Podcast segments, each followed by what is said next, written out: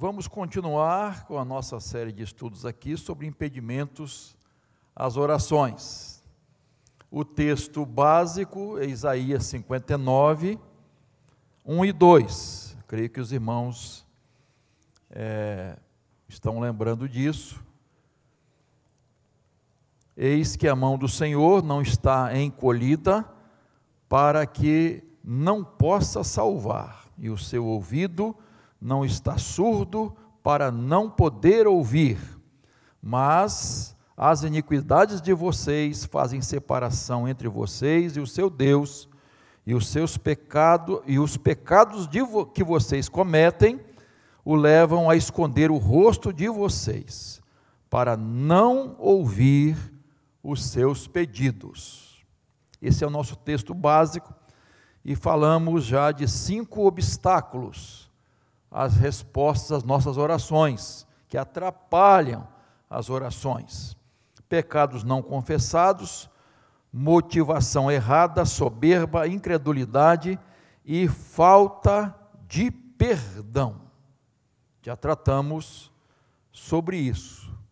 Agora vamos ao sexto ponto: o que impede nossas orações, o que atrapalha Deus responder nossas orações.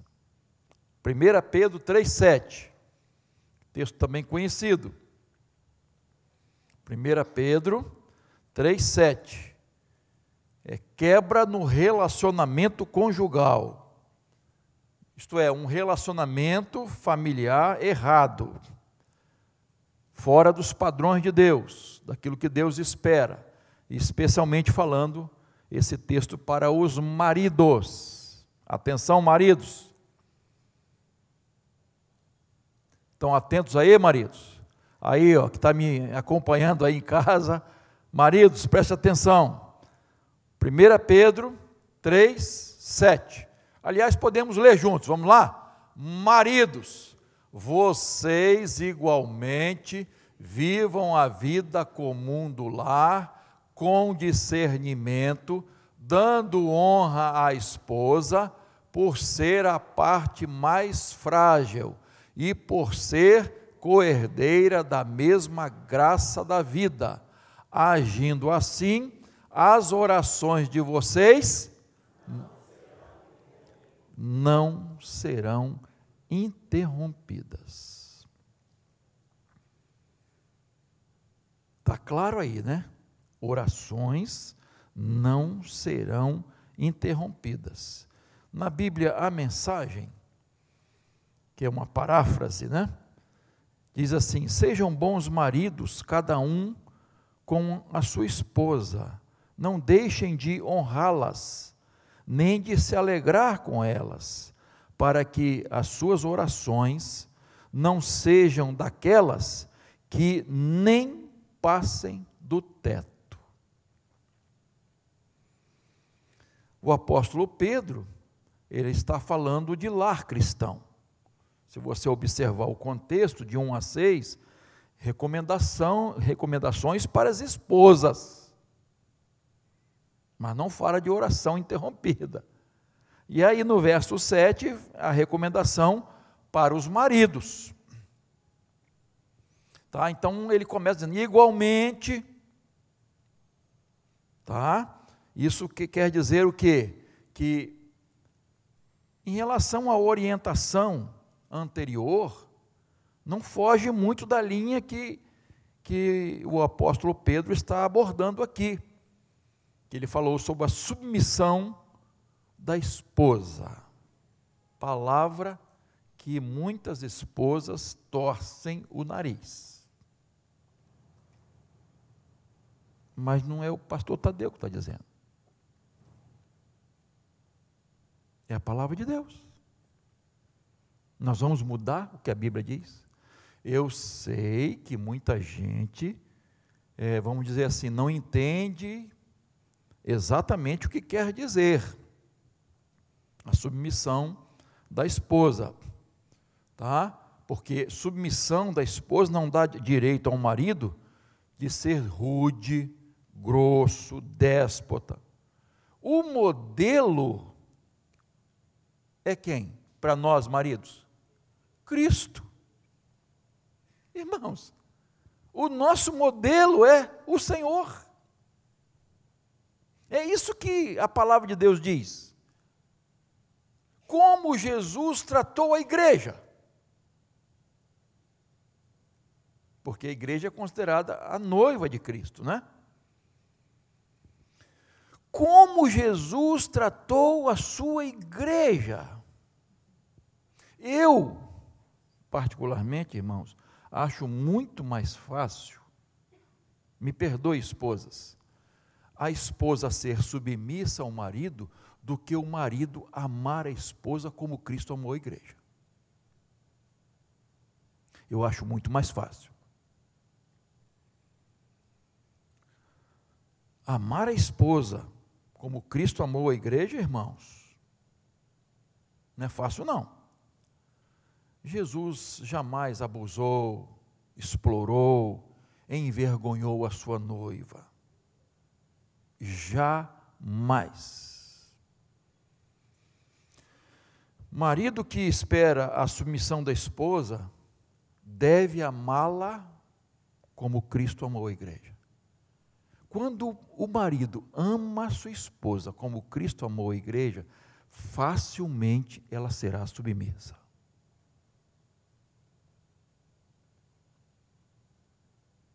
Ah, e se não? Não estou falando se não. Porque a Bíblia não fala de si, a, a Bíblia determina. É princípio. E nós não podemos mudar. Ah, mas o mundo mudou, é outra. Não interessa. Tá? Então, o contexto da época, pastor, a mulher não tinha. Eu sei de tudo isso. Mas qual foi o contexto do jardim do Éden? Foi lá que começou. O princípio. Então é importante a, a gente entender isso e, e partir para o modelo de Jesus. Ele é o nosso modelo. Então, a Bíblia diz: vivam a vida comum do lar, com discernimento, diz o texto com discernimento. A vida comum do lar é, é viver juntos, tendo tudo em comum. Nada é meu, é seu, agora tudo é nosso. Agora a gente não conjuga mais assim. Isso aí era quando era solteiro, agora é nós. Uma só carne. Deve haver comunhão, união, prazer, alegria harmonia, intimidade. Por isso é, é, a Bíblia diz discernimento. Discernimento. Irmãos, o universo feminino é totalmente diferente do masculino. Pastor, isso é fácil? Não, não, não, não acho que é fácil, não, irmãos. A constituição física da mulher, emocional, totalmente diferente. Aqui para nós, maridos, a mulher é um pouquinho complicada. É a mais complicada. Com exceção a minha, senão ela briga quando chegar em casa. Ela é mais complicadinha, irmãos. Ela tem variações de humor, não é? Tem seus sentimentos, seus medos, sua esperança. Então ela precisa de um tratamento diferenciado. E o marido que ama como Cristo amou a igreja, ele vai fazer isso. E aí vai haver esse complemento, irmãos. Eles vão se completar. Nós somos diferentes, completamente diferentes, mas em Cristo a gente se completa. Deus não nos uniu, então haverá esse complemento. Mas, esposas, por favor, nunca tente ocupar a função do seu marido. Não faça isso. Você estará em desobediência à palavra de Deus. Mas, pastor, e se o marido não? Não resolve nada, não anda, não. Dá uma empurrada nele. Dá um jeito. Ó, a peteca é tua. Ó, é com você. Às vezes eu, sei que a esposa tem, né, quando o marido não toma a iniciativa, a esposa, né, tem esposa então que, Jesus amado, só a graça de Deus. Então, é, segura aí um pouquinho a onda e joga, uma, vai devagarzinho, vai ajudando, vai ajudando, para que ele possa liderar. Para que ele possa assumir o seu papel. É importante isso, é muito importante isso, irmãos, tá? discernir muito bem isso, tendo consideração para com a mulher como parte mais frágil. Frágil aqui, irmãos, não, não está se tratando de, de, de, de questões é, emocionais, espirituais. A mulher, fisicamente, ela é mais fraca, fraca, mas não é essa palavra que a Bíblia usa. É frágil. Qual é a, a, a cerâmica mais frágil e mais, vamos dizer, importante? Porcelana. Se não tiver cuidado, ela se quebra. Mas olha que valor que ela tem. Então, o marido não pode ser casca grossa, rude, grosso com a sua esposa. A fragilidade dela não, não é mental, moral, nem espiritual. Tá? Então, é uma mulher delicada, sensível. Ela precisa de um marido que seja protetor. Protetor. Já viu aquela casa que a mulher toma frente? Vamos supor, tem um, um barulho lá fora. O marido vai para debaixo da cama.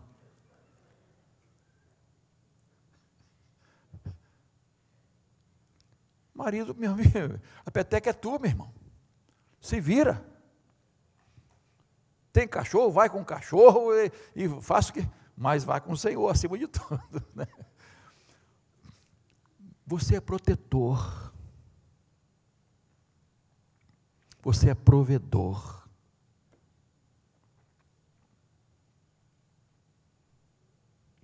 Então, assuma o seu papel com discernimento, sensibilidade, consideração, suprir as necessidades da sua esposa. Quais são as necessidades da sua esposa? O que ela o que realiza, o que a faz feliz. Você tem que saber isso. O que incomoda ela? Tem coisa que incomoda a esposa, irmãos. Pergunta, você não sabe. Mas a convivência você vai perceber, porque o semblante dela muda. Quando ela está aborrecida, é ou não é, esposa? Não tem sorriso que vocês estão fazendo agora, não. Então você percebe, dei um furo, falhei, falei que não devia, e, e coisa assim. Então, você tem que conhecer a sua esposa. O que, quais são as necessidades dela, quais são as carências dela, o que, que é, como é que é. Você tem que suprir. Suprir. Você tem que estar pensando nela. Irmãos, o amor sempre pensa no outro. O amor, 1 Coríntios 3, não é egoísta. Eu não vou falar disso hoje, não nem planejei, mas, por exemplo, a vida sexual, a, a pessoa pensa em si mesma, em se satisfazer.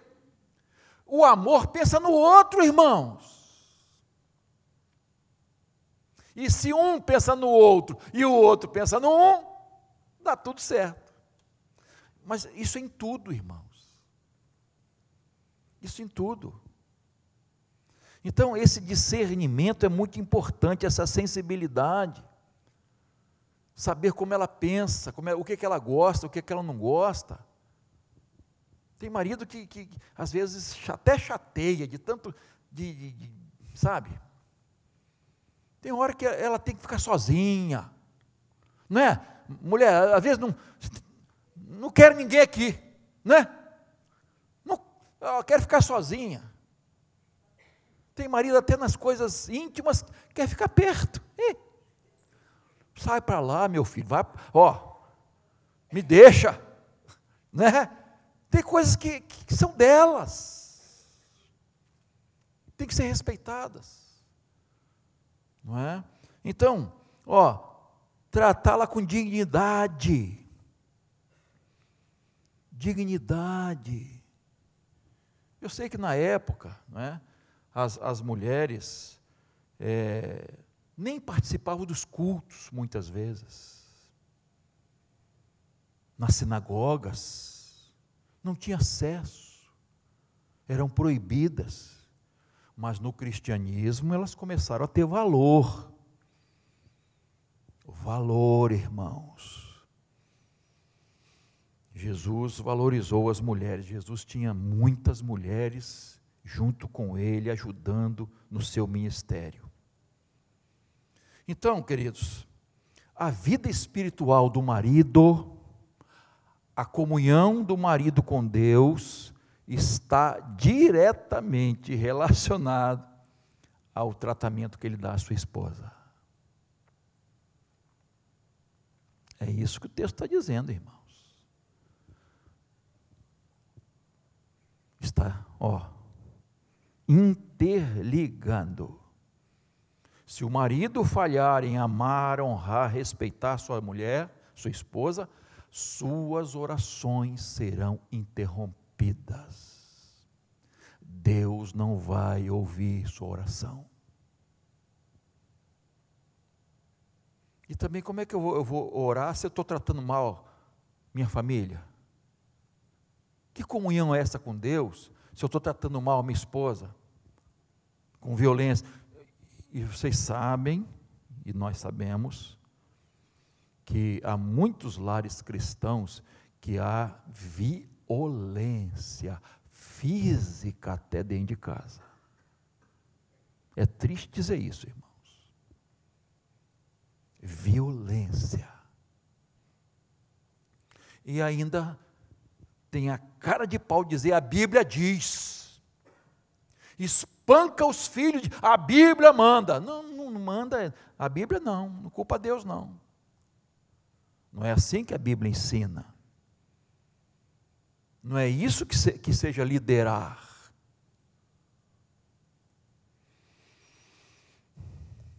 Todos os casados devem se empenhar em se comportar de forma amável, pacífica, para que haja paz, amor, harmonia no lar e as orações não sejam interrompidas.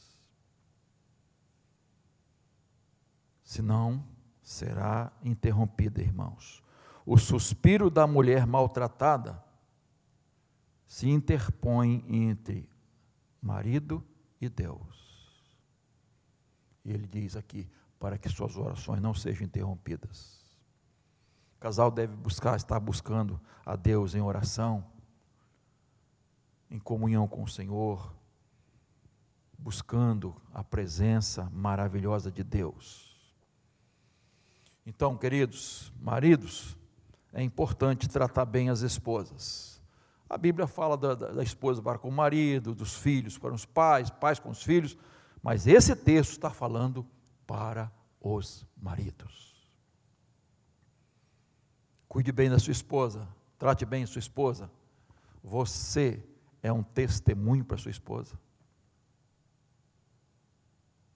Você é um bom exemplo para sua esposa.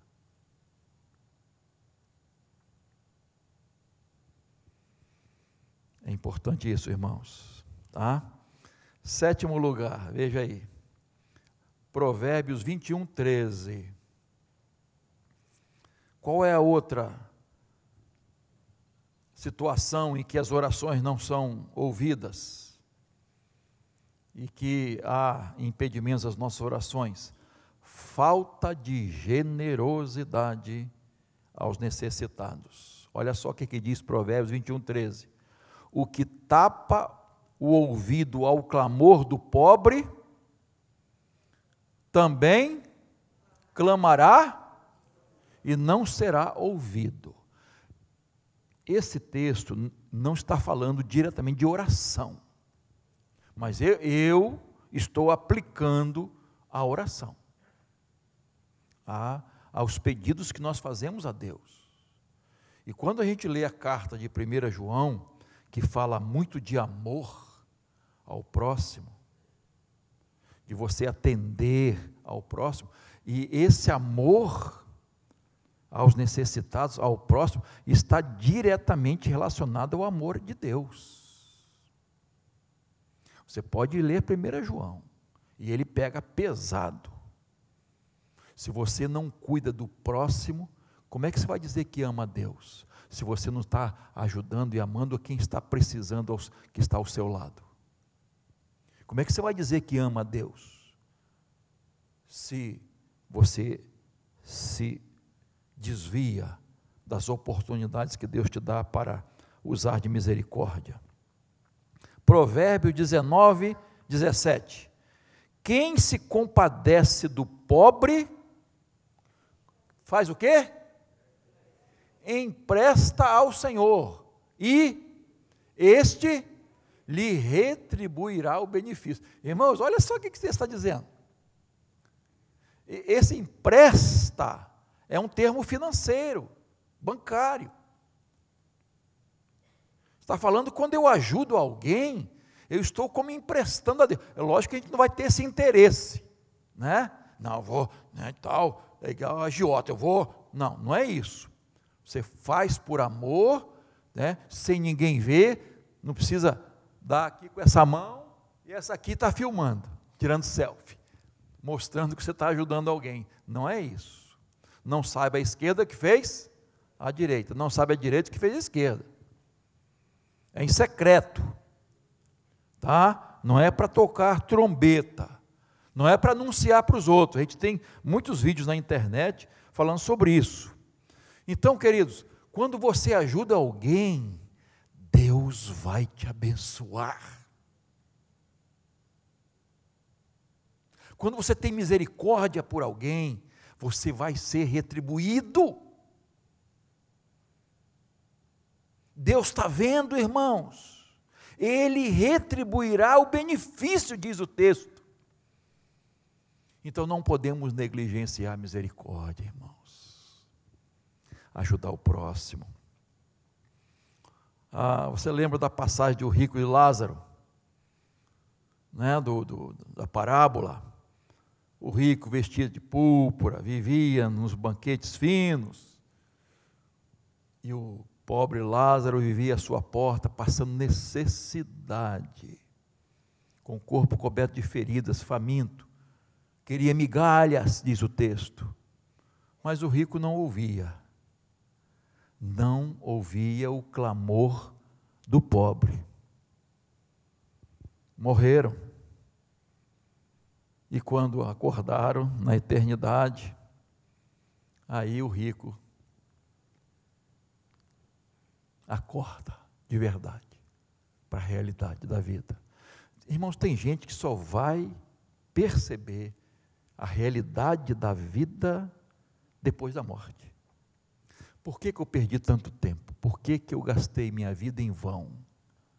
Com coisas vãs por que, que eu não fui mais bênção na vida dos outros? Nós, nós somos egoístas, irmãos, muitas vezes. Somos egoístas, sim. E tem tanta gente perto de nós, irmãos, que precisa de ajuda. Parábola do samaritano quem passou de largo diante de um necessitado? Quem? Sacerdote e o gente do templo, religiosa, consagrada a Deus. Observadores da lei, mas não amar o próximo. Irmãos, a, os mandamentos de Deus se resumem em dois, né? Amar a Deus, todas as coisas. E, olha só, como é importante. Como é importante. Não podemos viver, viver egoisticamente, irmãos. 1 João 3,17. Ora, se alguém possui recursos deste mundo, olha só, e vê seu irmão passar necessidade, mas fecha o coração para essa pessoa, como pode permanecer nele o amor de Deus? Como pode? Está aí, irmãos. Amor a gente fala muito de amor, fala de romantismo, fala. De... Beleza. Amor é muito mais do que sentimento, irmãos. Muito mais. Amor é ação. 1 Coríntios 13 não fala de sentimento, fala de ação. O que o amor faz e o que o amor não faz. Pode ver lá. O amor é conhecido não porque, por aquilo que a pessoa diz, mas por aquilo que a pessoa faz. Quando você abre lá em Atos capítulo 4, e você vê a, a igreja primitiva, aqueles cristãos do primeiro século, que é, tinham tudo em comum, diz a Bíblia. E alguns até vendiam suas propriedades para ajudar, para suprir os necessitados. E a Bíblia diz que ninguém tinha necessidade alguma, porque era, eram supridas pela igreja. Isso é amor. Isso é comunhão, irmãos. E isso é comunhão. Solidariedade, amor, comunhão, desapego aos bens materiais, mordomia. Isso vai fazer com que as suas orações sejam ouvidas, pela graça de Deus. Oitavo lugar, achar que temos mérito. Isso impede nossas orações, a resposta de Deus. Esse é, é, um, é um problema é de muitos cristãos achar que merece bênçãos de Deus. Você já viu alguém dizer assim: Fulano sofre tanto, não merece esse sofrimento. E a gente pensa de lá, gente, por que, que eu estou sofrendo assim? Não mereço isso. Senhor, por que, que eu estou passando por isso? Sofrimento é, é um negócio assim, né? Nós nos achamos merecedores, irmãos mas tudo vem da graça de Deus. Efésios 2, 8 e 9, porque pela graça vocês são salvos, mediante a fé, isso não vem de vocês, é dom de Deus, não de obras para que ninguém se glorie. Tudo é pela graça de Deus. Por isso, irmãos, que nós oramos em nome de. Por quê? Se eu orar em meu nome, eu estou frito. Não vou receber nada. Se você então orar no meu nome, tá? nome de Jesus. João 14, 13, 14. E tudo que vocês pedirem em meu nome, isso farei, a fim de que o Pai seja glorificado no Filho. Se me pedires alguma coisa em meu nome, eu o farei. Olha só, irmãos. É promessa de Jesus. Irmãos, ou, ou cremos ou não cremos. Ou cremos ou não cremos. O mesmo diz, outros vários textos, já anotei aqui, mas nem vou falar, tá? Nome de Jesus. não é uma palavra mágica, uma frase que funciona. Não. Ah, vou falar em nome de Jesus. Não, tem que vir lá de dentro, irmãos. A gente tem que sentir isso. Eu não mereço, mas eu estou pedindo em nome de Jesus. Eu estou indo em nome de Jesus. Eu reconheço a minha indignidade e reconheço o poder do nome de Jesus. Eu reconheço que não mereço e reconheço o poder do nome de Jesus. Isso me faz orar em nome de Jesus.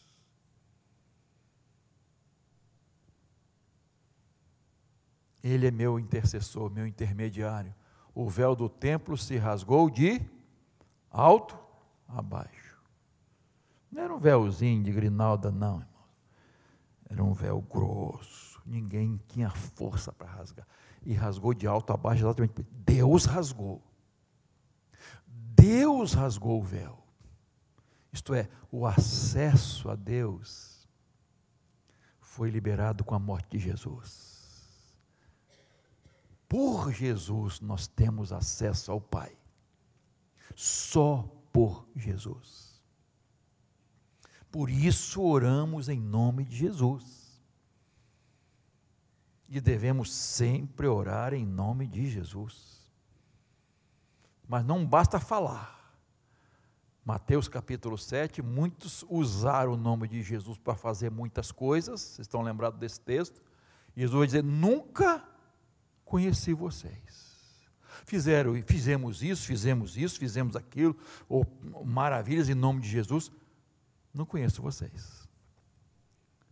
Não é só usar o nome de Jesus é submeter a Jesus e crer no poder de Jesus.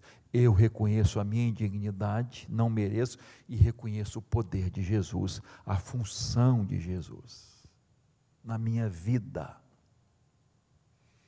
Você lembra quando Pedro e João é, foram para o templo para a oração e no meio do caminho encontraram quem? Um? Aham, isso mesmo, isso mesmo que você pensou um paralítico. Não é? E aí, Pedro falou assim: em meu nome. Foi? Olha, nós não temos prata nem ouro, mas o que, te, olha só, irmãos, o que temos. Eu acho lindo isso. Nós não temos isso aqui que o mundo tem. O que nós temos é o nome de Jesus. E é em nome desse Jesus você vai ficar curado. E ficou. Nome de Jesus. Tem um vídeo na internet, eu não vou falar o nome da igreja para não ficar chato. Mas é uma igreja que se gosta de se promover, sabe? Seus líderes gostam de se promover com manifestações, não, nem precisa dizer o nome, que você já sabe. O, o indivíduo, vou chamar ele de indivíduo, para não dizer um nome feio. Sabe o que, que ele disse, irmãos? Eu, tal, tentei expulsar esse demônio no nome de Jesus, mas ele não saiu, e eu me aborreci. E usei meu nome. É isso que ele fala, irmãos. Ele se colocou acima de Jesus.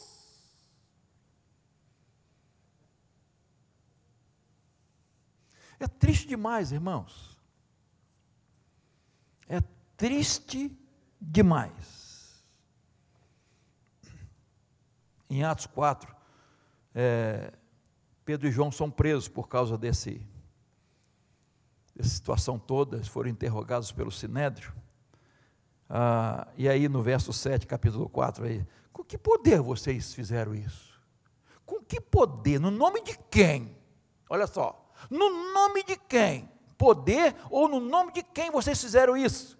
E no verso 10 tem a resposta: ó, em nome de Jesus Cristo Nazareno, a quem vocês crucificaram e a quem Deus ressuscitou dentre os mortos. Sim, em nome, o seu nome é Jesus, que está sendo curado. Esse, esse homem está aqui na presença de vocês. Esse homem que foi curado está aqui na presença, no nome de Jesus. Queridos, nós não temos glórias nenhuma, nenhuma, nenhuma, nenhuma. Tudo pelo nome de Jesus, só pelo nome de Jesus.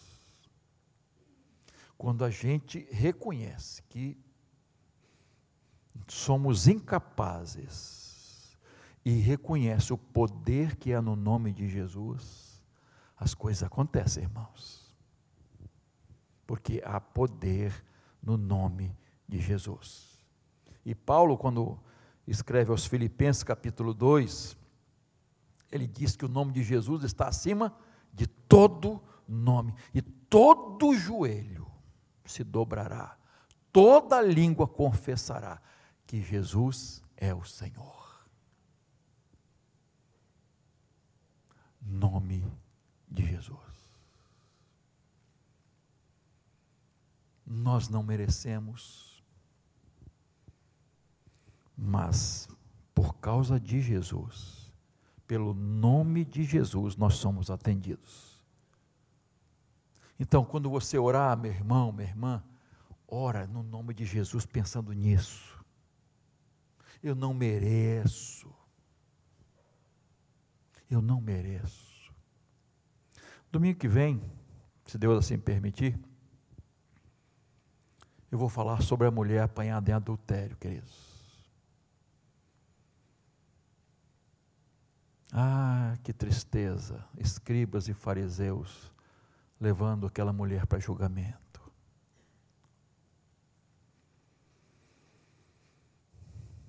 E Jesus dá uma resposta que ninguém espera. Mas deixa para domingo, né?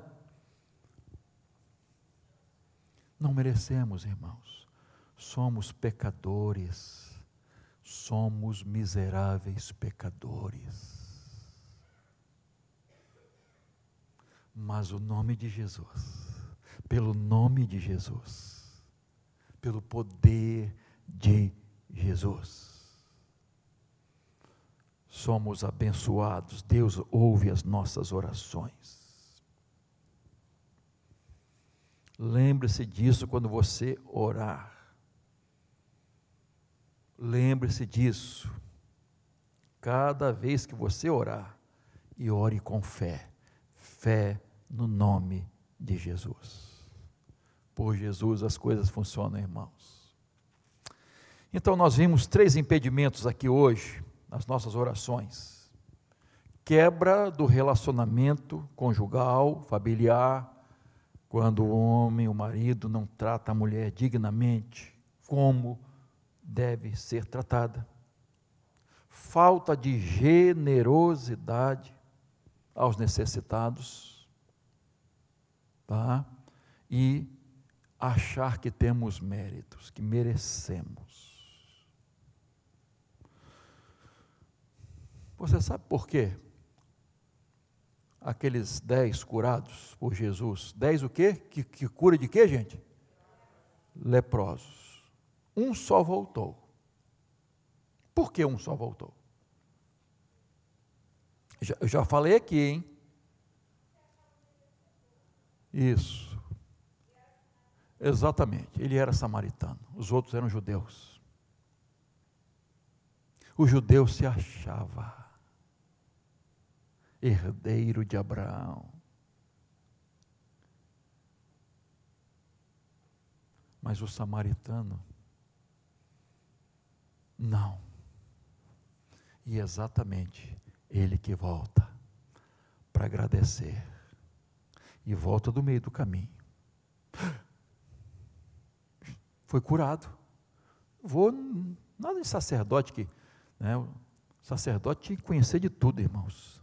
Medicina, veterinária, tinha que conhecer de tudo. Ele tinha essas funções, mas não vou falar isso hoje não. Então, ele volta correndo. E Jesus pergunta: onde estão os outros? Olha só, olha a pergunta de Jesus, que importante.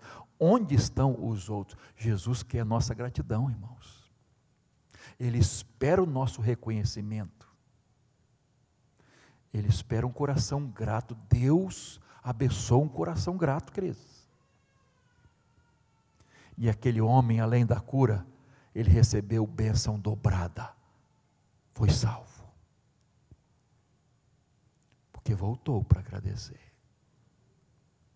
Voltou. Imerecedor. Irmãos, vamos orar em nome de Jesus, porque só por Jesus que nós vamos receber as bênçãos de Deus, as respostas às nossas orações. Peça em meu nome. Não, não fala no seu nome, não. Às vezes a gente não fala no nome, mas se acha. E Deus conhece nosso coração. Deus conhece, irmãos. Quando a gente acha que merece, o nome de Jesus foi usado de qualquer maneira, só para dizer: Senhor, eu sou indigno, mas Jesus é digno. E é no nome dEle, nesse nome de poder que eu oro. E a resposta vem para a glória de Deus. Amém, queridos? Que Deus nos ajude a praticar estas coisas. Fique de pé. Vamos cantar. Cristo, bom mestre, eis meu querer, tua vontade sempre fazer. Não é não? Ah, peguei o boletim errado, gente. Do dia 26 do 4 eu peguei o. Ó. Perdoa-me, Senhor. Ó, oh, Jesus, me perdoa também aqui, que eu errei. Perdoa-me, Senhor. Vamos lá. Teremos oportunidade então de dedicar nossos dízimos e ofertas ao Senhor. Se você quiser vir à frente, colocando um pedido de oração, uma súplica, quer que oremos em seu favor, da sua família, você pode deixar o seu lugar e vir, e no final estaremos orando, entregando sua vida, sua luta, seu desafio nas mãos de Deus.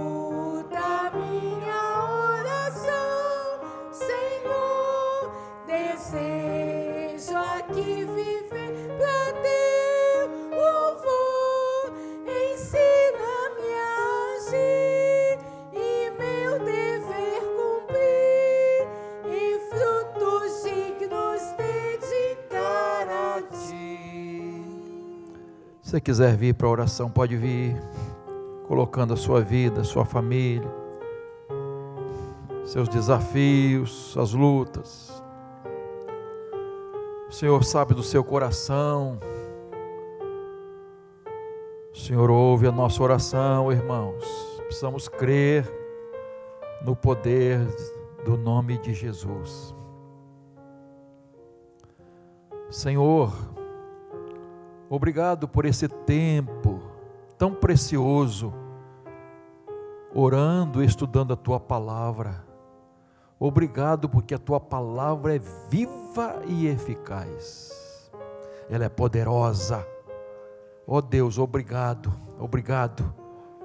Que a tua palavra promova frutos, transformações em nossa vida, em nossa vida de oração, em nossa vida familiar, em nosso comportamento. Ó oh Deus, ajuda-nos a viver o Evangelho de Jesus, a simplicidade do teu Evangelho. Ajuda-nos a orar mais, a nos entregar mais à oração, Senhor, crendo que o nome de Jesus é poderoso para o Senhor ouvir nossas orações.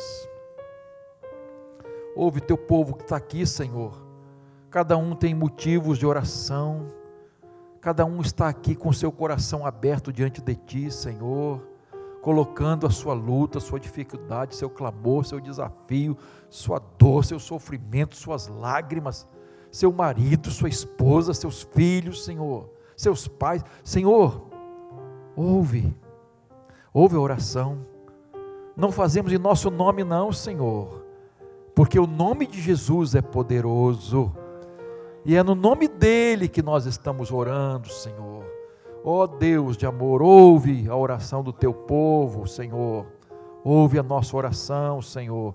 Obrigado pelos dízimos e ofertas que também foram entregues, Senhor.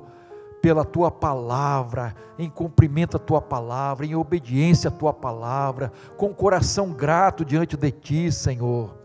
Nós queremos cada dia ser fiéis ao Senhor, entregando ao Senhor que te pertence e crendo que o Senhor há de suprir, há de suprir cada uma de nossas necessidades. Obrigado, Pai. Muito obrigado por esse tempo aqui. Leva-nos em paz, Senhor, para os nossos lares e dá-nos um restante de semana na tua presença, em comunhão contigo, em comunhão com a nossa família e testemunhando do teu amor, do teu evangelho.